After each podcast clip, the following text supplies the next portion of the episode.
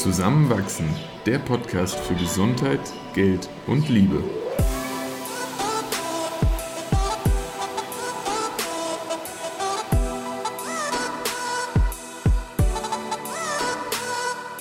Willkommen zu einer neuen Folge von Zusammenwachsen. In dieser Episode sprechen wir über unsere größten Ängste. Unter anderem erfahrt ihr, was mich noch daran hindert, mein Leben in vollen Zügen auszukosten, warum Eva noch mehr zu sich selbst stehen möchte und wie wir diese Themen angehen. Viel Spaß beim Zuhören. Oft ist es ja schön und einfach über Herausforderungen zu reden, die man bewältigt hat und dann so lächelnd zurückzublicken und zu erkennen, wow, das haben wir alles geschafft und ja, es war schwierig, aber jetzt ist eh alles wieder gut und das macht dann oft Spaß. Was herausfordernder ist und wo ich mir auch schwerer tue, regelmäßig offen und ehrlich mit dir zu sprechen, ähm, ist über Ängste, über schwarzmalende Szenarien unserer Beziehungen, des eigenen Lebens, mhm. des Zusammenlebens. Und gleichzeitig habe ich gemerkt, immer wenn ich mich öffne und das bespreche, dann verliert die Angst an Substanz und ja. wird in Perspektive gesetzt und verliert auch von ihrer Schwere. Geht es dir manchmal auch so? Ja. Also ich finde auch, dass der, dass der Austausch dem Gefühl sehr, sehr viel Bedrohlichkeit immer wegnimmt. Ich finde fast manchmal schwieriger, sowas wie Ängste in, in klare Worte zu fassen oder für sich selbst so in einen klaren Rahmen zu packen. Ich freue mich fast, wenn, wenn ich manchmal so ganz konkret sagen kann, das ist gerade das Problem. Äh, und es ist nicht irgendwie zu abstrakt, um es auch angehen zu können.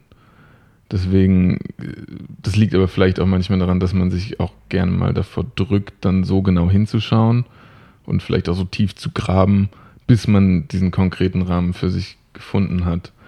Aber ich stimme dir vollkommen zu, dass äh, ja, ein Beiseite schieben funktioniert schon mal gar nicht. Das, das ist wahr, ja. Könntest du gerade benennen, was deine größte Angst ist im Hinblick auf unsere Beziehung? Mmh auf unsere Beziehung, also mir, mir kommt spontan was, was auf jeden Fall Einfluss auf unsere Beziehung nimmt.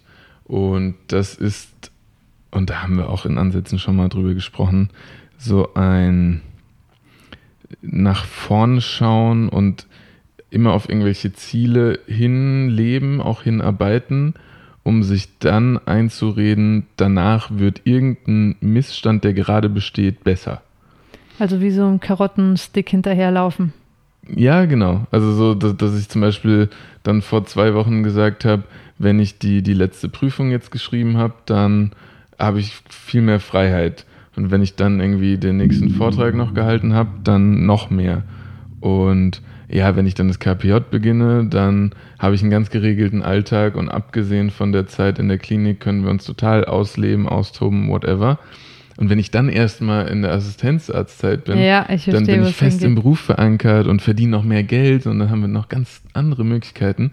Aber das ist immer so ein nach vorne blicken und irgendwie die Zukunft auf dem Podest heben, bei der man sehr schnell den Bezug zur Gegenwart verliert, finde ich. Mhm. Auf eine sehr ungute Art und Weise.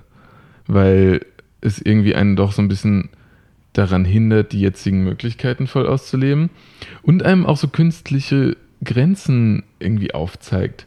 Also das, das macht es einem ja sehr einfach, sich auch einzureden, aus den und den Gründen kann ich das jetzt noch nicht tun oder noch nicht mit dir erleben oder ich glaube, du weißt, worauf ich hinaus will. Mhm. So ein künstliches Begrenzen seiner selbst.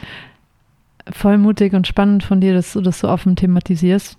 Kannst du mir ein Beispiel nennen? Zum Beispiel so ein, zwei, drei Dinge, die du noch nicht als Teil unseres Lebens siehst, weil wir noch nicht an dem und dem Punkt angekommen sind? Ähm, ja, ich glaube, was jetzt gerade auch einfach noch irgendwie sehr nah ist, ist so diese, dieser Gedanke aus der Uni, dass ich theoretisch ja auch irgendwie immer was lernen könnte und so. Deswegen irgendwie mal so zum Beispiel spontan über ein Wochenende mit dir irgendwo hinfahren oder auch irgendwie so, so aus einer Laune heraus irgendwie mal eine Nacht durchzumachen. Keine Ahnung. das ist irgendwie noch sehr weit in meinem Kopf äh, entfernt, weil ich mich ja dann aber selbst daran, daran hindere. Also es ist, wenn, wenn ich dann ganz nüchtern drauf blicke, würde nichts irgendwie groß schief gehen, wenn ich mir diese Ausreißer erlaube. Und trotzdem halte ich dann an so einem funktionierenden und eh ganz gut funktionierenden System fest. Und es verbaut uns aber, glaube ich, das Kreieren vieler besonderer Erinnerungen. Hm. Was noch?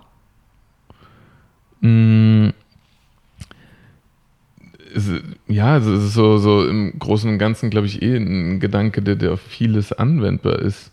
Deswegen, ich könnte jetzt so, so, so punktuelle Beispiele auch einfach nur nennen, wie, Ja. wie, wie gerade eben. Mm, Und, und sei es sowas wie, ähm,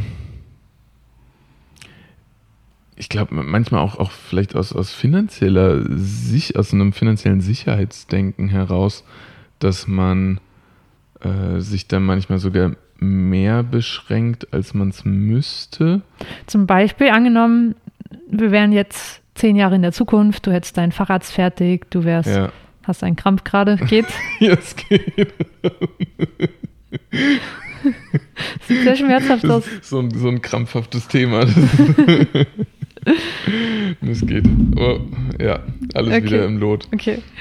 Angenommen, du wärst jetzt in zehn Jahren bist du wie alt? 38. Ui. Fahrrad ist fertig, niedergelassen, Ja. stabiles, hohes Einkommen deiner Träume.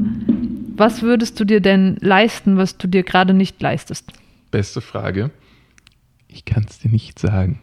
Das Ding ist wirklich, ähm, ich, ich, habe dann irgendwie so, so ein, so ein ähm, Gefühl, ich möchte irgendwie so viel Geld verdienen, dass ich mir eben um das Geld gar keine Gedanken mehr machen müsste. So, das ist der, der, der Wunsch. Aber wenn ich mir jetzt meinen Alltag vorstelle und überlege, was müsste jetzt da dazukommen, was ich mit Geld erlangen kann, damit ich irgendwie deutlich glücklicher bin, dann gibt es da de facto gar nicht so viel. So, ich würde vielleicht manchmal ein Getränk mehr bestellen und vielleicht manchmal ein anderes Gericht bestellen. Ich würde äh, vielleicht äh, mal wirklich über ein Wochenende mit dir irgendwo hinfahren noch und äh, das schönere Hotel wählen. Aber ja, vielleicht würde ich mir mal ein neues Hemd kaufen gerade. Aber das ist jetzt, das sind ja alles keine riesen Dinge. Ich äh, bin tatsächlich mittlerweile an einem Punkt, wo ich sage, ich brauche kein, kein Auto und bin froh, wenn es wirklich nicht notwendig ist. Ähm, ich zumindest fühle mich nach wie vor auch sehr wohl in unserer Wohnung. Ja, ich verstehe auch äh, voll, dass das irgendwie zum Beispiel ein Balkon echt schön wäre. So. Ja, das wäre dann noch ein Upgrade, aber es ist ja jetzt auch nicht unerschwinglich.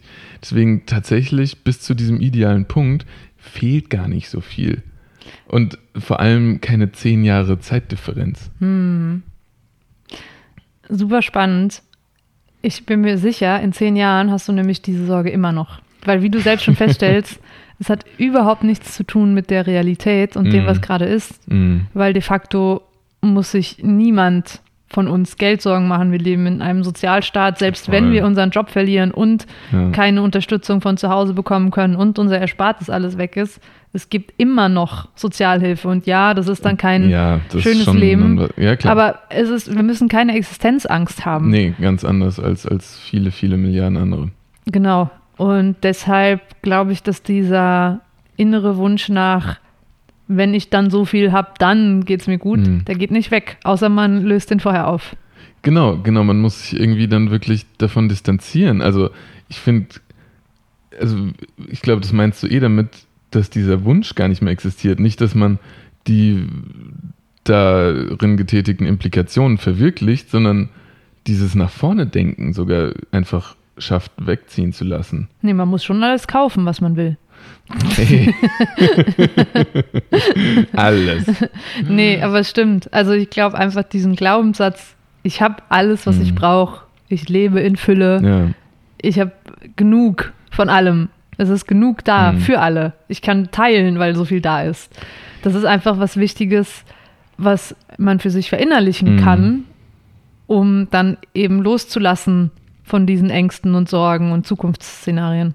Ich glaube, was bei mir viel dazu führt, dass so ein Denken existent ist, ist, dass gewisse Dinge ja schon auch Planung brauchen. Und sei es zum Beispiel jetzt einfach nur das Vorbereiten auf irgendeine Klausur oder das Organisieren von einem Tag, dass man gewisse Fristen einhält, was auch immer. So, da, da, da kommt es einem schon zugute, wenn man gewisse Strukturen schafft. Und dann ist es ja auch ein Schaffen dieser Strukturen im Hier und Jetzt, um in Zukunft irgendwas erreicht zu haben, erfüllt zu haben, sich angeeignet zu haben. Und dadurch, ja, ist dieser Weg so, so einfach, so ein ständiges in die Zukunft denken mhm. zu haben. Und ich, deswegen finde ich es aber auch schwierig, sich davon zu distanzieren, weil ich möchte nicht jeden Tag aufwachen und gar nicht wissen, was ich heute mhm. mache. Aber ich möchte Momente haben, in denen das passiert. Mhm. So, und diese Balance finde ich relativ schwierig. Es ist halt auch total gesellschaftlich gemacht. Und auch vor allem in unserer deutsch-österreichischen Leistungsgesellschaft, ja. Dass dieses Zukunftsstreben hm. so tief in uns verankert ist durch ja. die Schule, ja. durch den Arbeitsalltag, dass es ganz schwer ist, sich als Individuum aus diesem Netz zu lösen. Mhm. Und das Einzige, wenn mir das so klar wird und ich mich auch davon distanzieren kann, ist tatsächlich beim Reisen. Also in den ja. Zeiträumen, in denen ich in Südamerika vor allem gelebt habe, ist es mir viel leichter gefallen, auch einfach mal mich in dieser Spontanität fallen zu lassen mhm. und einfach nur mitzuschwingen in diesem Strom und Fluss von Leben, ohne, äh, ohne überhaupt in die Zukunft zu denken. Und das ist auch nicht nur gut. Deshalb, wie du sagst, ist es, es ist diese Balance aus, mm. aus beidem, was zu maximaler Lebenszufriedenheit ja. und auch in sich ruhen führt. Aber ja, ich glaube, es ist nicht nur deine Angst. Das will ich eigentlich sagen. Es ist nicht nur deine Angst, sondern es ist so dieser kollektive Wunsch nach Zukunft, besser, mehr, höher, weiter, der uns umgibt. Mm. Und uns ja auch suggeriert wird von vielen Medien. Voll. Und also ich habe tatsächlich gemerkt, dass ich mehr und mehr auch versuche eigentlich, und jetzt nicht irgendwie zwanghaft, aber mich versuche da so ein bisschen leiden zu lassen, mich auch mit Menschen zu umgeben, wo ich das Gefühl habe, die sind da so einen Schritt weiter als ich. Wo, wo ich das Gefühl habe, die leben ja, so ihre Gefühle und Emotionen und auch manchmal einfach irgendwie ihr Bauchgefühl aus.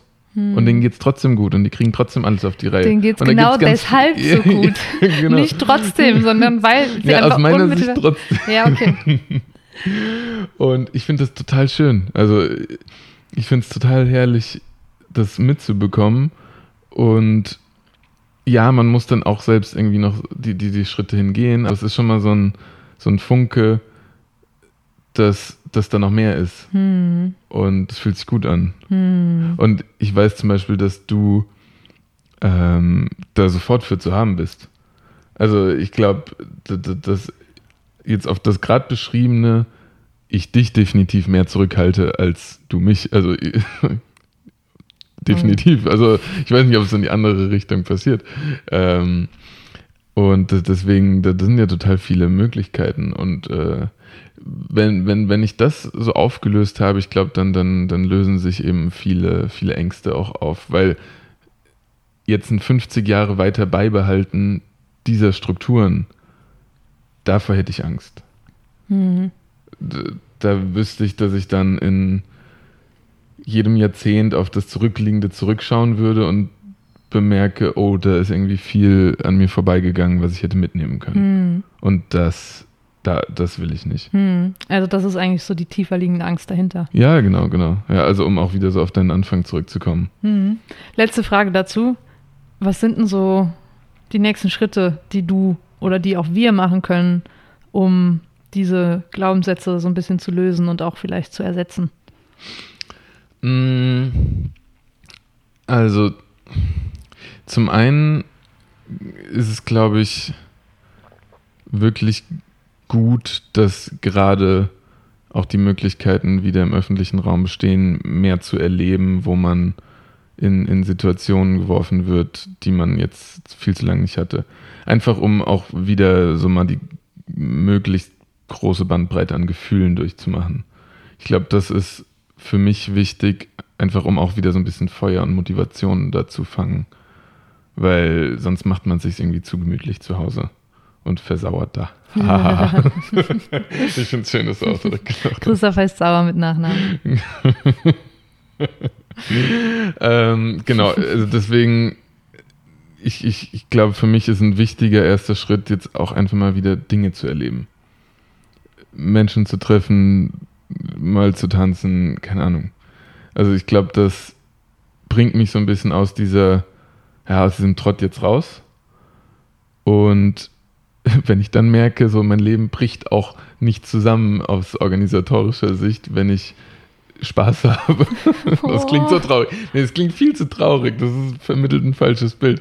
Aber ich glaube, der Gedanke wird trotzdem deutlich. Ähm, nein, wenn ich, wenn ich das beobachte, wenn ich das dann merke, dann bin ich schon einen Schritt weiter. Hm. Und, und deswegen, das ist so, so ein bisschen eigentlich der, der Gedanke, der bei mir im Vordergrund steht, einfach, einfach was erleben. Voll schön. Gerne mit dir. Ja, ich wollte gerade sagen, nimm mich doch gerne manchmal mit im Erleben. ja. Das klingt richtig schön. Mhm. Ja, aber jetzt habe ich ganz, ganz viel hier erzählt. Das war voll spannend. Das freut mich. Wirklich. Aber äh, hast du so eine tief irgendwie de deinem, deinem Alltag vielleicht auch manchmal zugrunde liegende Angst, die dich mehr bestimmt, als du es dir wünschen würdest? Ich habe keine Angst. Nie. Eva äh, läuft auch nur so im Hopserschritt durch die Wohnung. Ich bin immer unbeschwert. Mein also, Leben besteht nur aus glücklichen so, so Momenten. Leute im Hopserschritt, die sind immer glücklich. Was ist meine Angst? Ich habe das Gefühl, ich habe irgendwie Ängste, bei denen ich noch gar nicht so richtig hintraue, hinzuschauen. Also, ich würde gerade gerne so eine ganz echte Antwort geben. Mhm und aber vor allem auch durch unsere Paartherapie, die wir erst einmal hatten und ja. die ich super gern nochmal machen würde, hatte ich das Gefühl, in mir ist noch so eine Zwiebel, wo gerade mal so vielleicht die äußerste Schicht sich öffnet. Mhm. Also ich glaube, da ist ganz viel noch gut verpackt und ja. sicher und das will auch noch nicht irgendwie so im Moment durch mein Bewusstsein angetastet werden. Es kommen natürlich so ein, zwei Dinge in meinen Kopf, wie zum Beispiel, ich habe Angst davor, mein Leben nicht zu leben. In dem Sinne von Dinge einfach zu tun, weil sie schon immer so gemacht wurden, mhm. von anderen Generationen so vorgelebt wurden und ja. In dem Nachleben aber gar nicht zu erwachen und zu erkennen, halt stopp, wie möchten wir das eigentlich machen, wie möchte ich das machen? Ja. Und da so blind einem Trott zu folgen. weil es so ein vorgegebener geebneter Weg ist? Ja, weil es irgendwie auf so eine ungute Art und Weise zu bequem ist, auch zu wenig Raum lässt, um sich selbst, die Beziehungen, die Mitmenschen zu erkunden und auch damit so zu sein mit dem, was ist. Also Risiken eingehen, auch mal vom Pfad abzuweichen. Das ist so ja, der Gegenpol zu dieser Angst. Ich würde tatsächlich sagen, dass du da schon einmal, also schon mehrere Male in der Vergangenheit so zu dir selbst abgebogen bist. Total. Gibt es Momente jetzt rückblickend, wo du sagst, oh, da, da hätte ich es im Nachhinein ganz anders machen sollen, um mir selbst irgendwie treu zu bleiben? Ich glaube, es gibt schon Momente, in denen ich noch mutiger hätte sein können. Ja. Noch direkter einfach zu mir stehen hätte können. Mhm. Ich weiß aber auch, dass es in dem Moment einfach noch nicht möglich war, weil mir noch das Bewusstsein darüber ja, gefehlt ja. hat. Mm. Kannst du ein Beispiel nennen?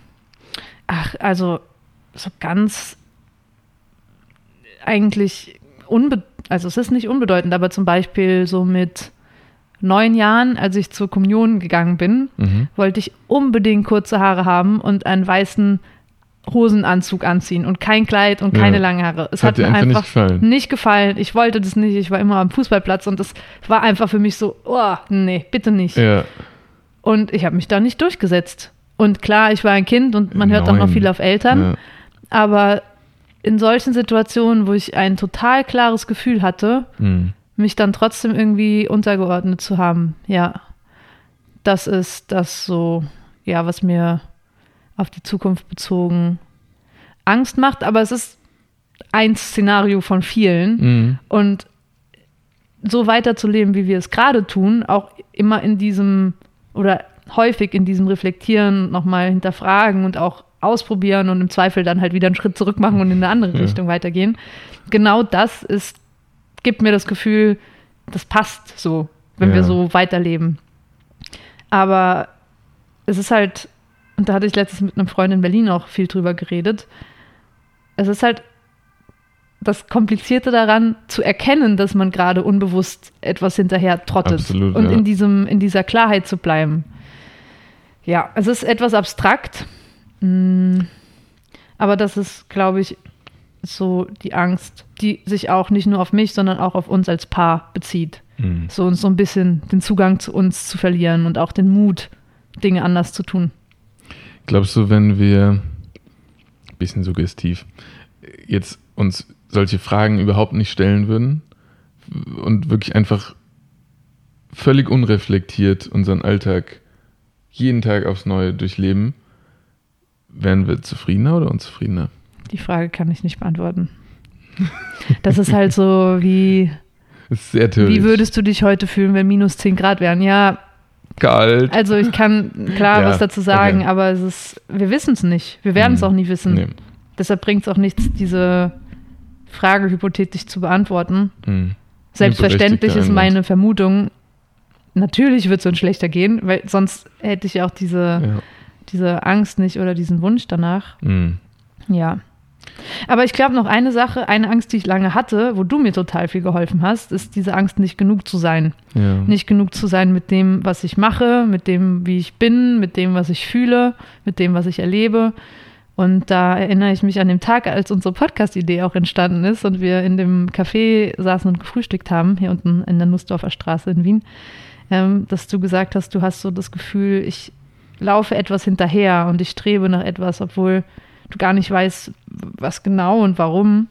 Und das hat in mir damals einen ganz konstruktiven Gedankenprozess losgetreten. Und die Angst hat sich ja über die letzten fünf Jahre gelöst, hat losgelassen. Hm. Das ist voll schön. Heißt, äh, aus diesem Hinterherlaufen wurde vielleicht schon mehr bei dir ankommen und mit dir zusammen weitergehen. Ja, es war so ein Warum überhaupt laufen und es stehen bleiben und auch manchmal einfach schauen, nicht besser als ständig zu Ja, hetzen Ja. und wem und was überhaupt hinterher eifern und Mhm. wie überhaupt darauf kommen, dass etwas nicht genug wäre. Also das mentale Konstrukt, auf dem diese Hetzerei aufgebaut war, Mhm. ist einfach in sich enttarnt worden als, okay, halt, stopp mal. Das ist irgendwie so eine, so eine Kassette, die da abgesponnen wird, aber diese Kassette macht überhaupt keinen Sinn und die darf auch gerne einfach jetzt ähm, verlassen werden. Und da hast du mir auf jeden Fall bei dem Erkenntnisgewinn extrem geholfen. Das freut mich. Und auch mit dem Vorleben, weil ich bei dir immer das Gefühl hatte, du bist zufrieden mit dem, was du machst, ohne stehen zu bleiben und Ja. nichts zu tun. Aber es ist so ein gesundes, gesundes Maß an Geschwindigkeit und auch an Zielen. Mhm. Und manchmal zieht die Geschwindigkeit dann wieder an automatisch und manchmal flacht sie ein bisschen ab. Mhm. Ja. Ja. Wie fühlt es sich jetzt an, darüber zu reden? Nur weil wir das am Anfang von der Folge jetzt hatten. Mm, gut. Fühlt sich gut an. Ja, es fühlt sich vor allem gut an, weil dadurch, dass diese Ängste jetzt ausgesprochen sind, hat man jetzt irgendwie noch so einen Partner, Mhm. der einen mit daran erinnert. Also man hat so doppelte Aufmerksamkeit. Und ohne dass jetzt diese Angst uns beide komplett einnimmt, ist es einfach so ein gutes, lass uns gegenseitig auf die Signale schauen und daran erinnern Ja. und miteinander daran wachsen. Ich finde wirklich so ein Mittel aus Rücksicht, die man nehmen kann, aber auch Hilfestellung, um es zu überwinden. Hm. Total. Ja. Voll. Schön. Ja, lass uns da zusammen wieder wachsen miteinander. Und äh, wenn, wenn ihr irgendwie Ängste habt, die ihr vielleicht sogar teilen wollt, dann schreibt uns gerne mal auf Instagram zusammenwachsen-podcast oder auch gerne per E-Mail zusammenbach.gmail.com. Und dann würde ich sagen, hören wir uns nächste Woche wieder. Ciao. Ciao.